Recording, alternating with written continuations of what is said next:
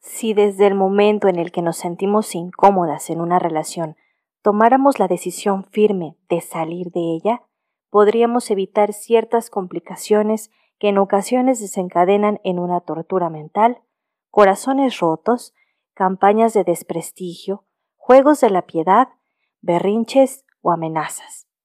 No podemos salir corriendo siempre. Hay relaciones que valen la pena, el llanto, el sacrificio. No. Para ahí. Yo no pienso que sea así.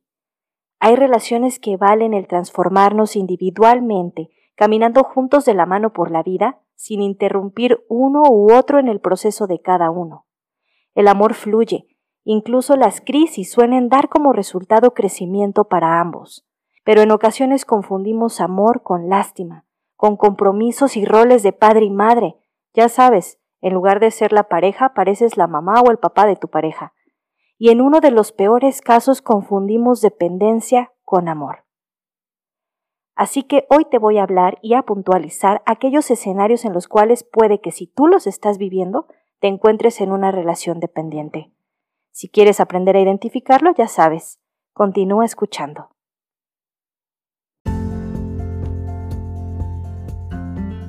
Bienvenida a La Idea del Amor, un podcast que te habla del amor con amor consciente en voz de tu servidora, host y psicóloga de mujeres, Eliana Ruiz. Te invito a que visites mi blog, lo encuentras en Instagram, Facebook y Twitter como La Idea del Amor, Eli Ruiz. El contenido de este podcast, así como su estilo y discurso, son responsabilidad de los autores de su speech de experiencias profesionales y personales, y no necesariamente reflejan la opinión de la idea del amor. Cada episodio que escuchas aquí tiene una intención reflexiva y propósito de generar conciencia en el oyente de acuerdo a su propia interpretación. Este contenido de audio digital te puede proporcionar compañía y contención durante tu proceso de sanación personal, mas no representa un proceso de psicoterapia formal. Utilízalo como apoyo para identificar y como inspiración para decidir tener un proceso de psicoterapia personalizado con un profesional de la salud. Dicho esto, espero que disfrutes de este episodio, te sea útil y lo compartas. Te mando un abrazo largo, a distancia.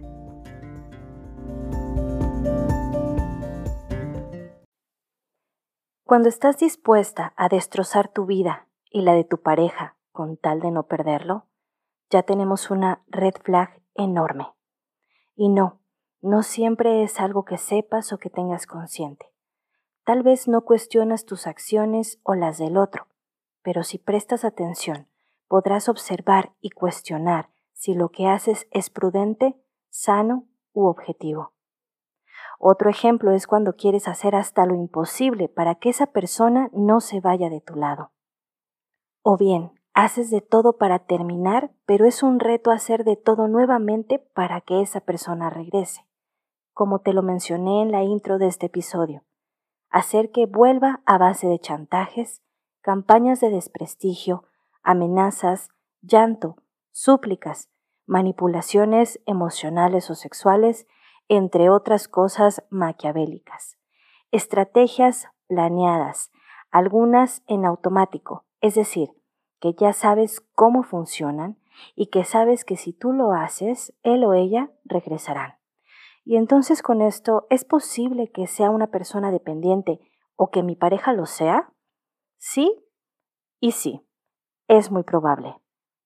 Recordemos que las parejas son un espejo grande, enorme, y si alguno de los dos muestra conductas dependientes, el otro puede cargar con una enorme necesidad de ser necesitado.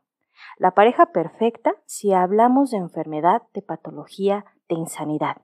Y no me refiero solo a esta pareja en turno. Hablo de cualquiera que te muestre un poco de afecto, atención, pero sobre todo que pienses que puedes ser dueña de esta persona. Esta falsa creencia parecería absurda, pero créeme que yo la escucho todo el tiempo en consulta. Pero bueno, Eliana, ¿quiénes son las personas dependientes? Las personas dependientes son aquellas que tienen una necesidad que les sobrepasa la razón, es decir, que no es congruente, de querer estar acompañadas de otra persona. En este caso, esa otra persona sería la pareja. Las personas dependientes convierten a su pareja en una extensión de sí mismos y por supuesto esta es una idea completamente fantasiosa. Pero ¿cómo saber si tú lo eres o estás en una relación dependiente e insana? Aparte de todo lo que te acabo de mencionar. Bueno, pues lo primero es que te fusionaste a él o él se ha fusionado a ti. Es decir, la falsa creencia de que existe pertenencia entre ambos. Se mimetizan y alienan esta realidad. Es como si fueran uno mismo. Por tanto, si sucede esto, comienzas a tener ciertas inseguridades pensamientos y sentimientos de insuficiencia. Y aunque esto solamente está en tu mente, en tu imaginario, le das el suficiente valor y peso a la idea de que esta persona es tuya. Pero fuera de ti, fuera de, por ejemplo, la puerta de tu casa, hay un riesgo. Puedes perderlo porque tú eres imperfecta. Él lo notará y se irá.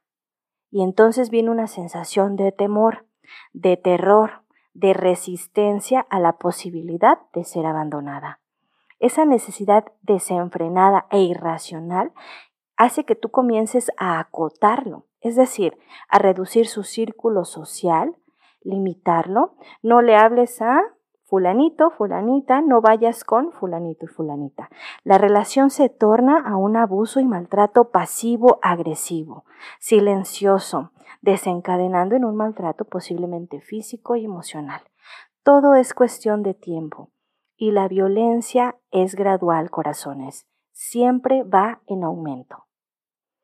Posteriormente, y no son como pasos ni como instructivo, esto puede suceder de una u otra forma, pero da paso a que comiences a demandar en lugar de pedir.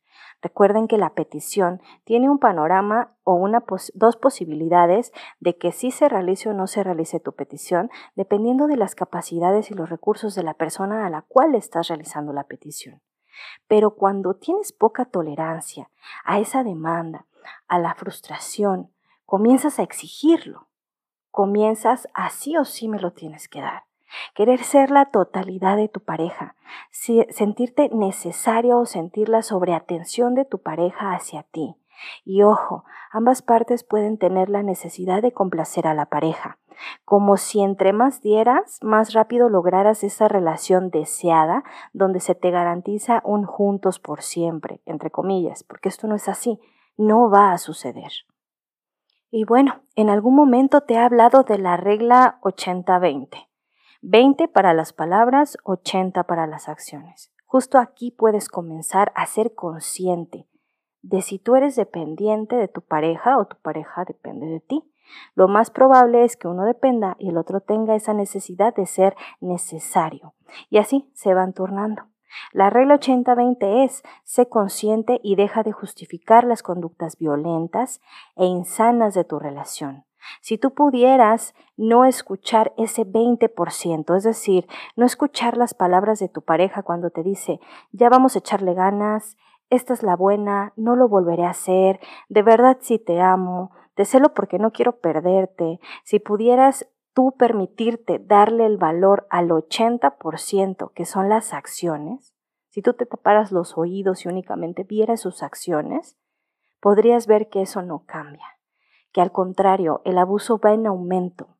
Comienzas a asfixiarte, a acotarte y es evidente, cada vez te acota más o acotas más a la persona son obviedades y todo tu entorno se da cuenta. ¿Quiénes son esos todos? Cuando tus amigos, tu familia, tus conocidos, incluso personas cercanas a ti, cercanas a ser espectadores de esta relación, se dan cuenta que eres una persona completamente inestable e intermitente. Es decir, terminas, regresas, terminas, regresas nuevamente y comienzas a mermar la motivación de esta relación, todas las demás personas que están alrededor tuyo se dan cuenta de esto. Esas son obviedades.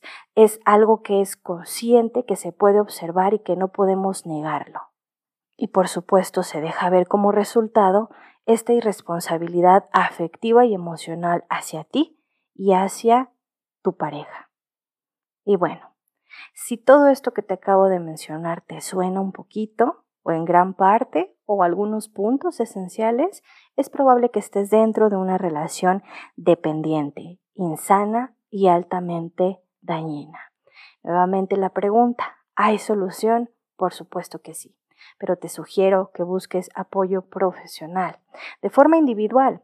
Realmente una terapia de pareja, acuérdense que es dos personas uniendo parte de sus vidas. Cuando comienzan a querer eh, mimetizarse y ser parte de esa vida, como fusionarse, ahí es donde todo se puede perder y lejos de ser útil, honestamente, no creo que funcione. Así que si tú te encuentras en esta situación, busca apoyo profesional, de forma individual. Primero estás tú, ¿ok?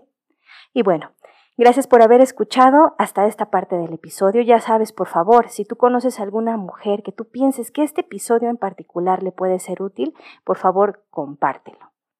Te agradezco mucho nuevamente. Gracias por escucharme. Sabes que nos escuchamos pronto y te mando un abrazo largo a distancia.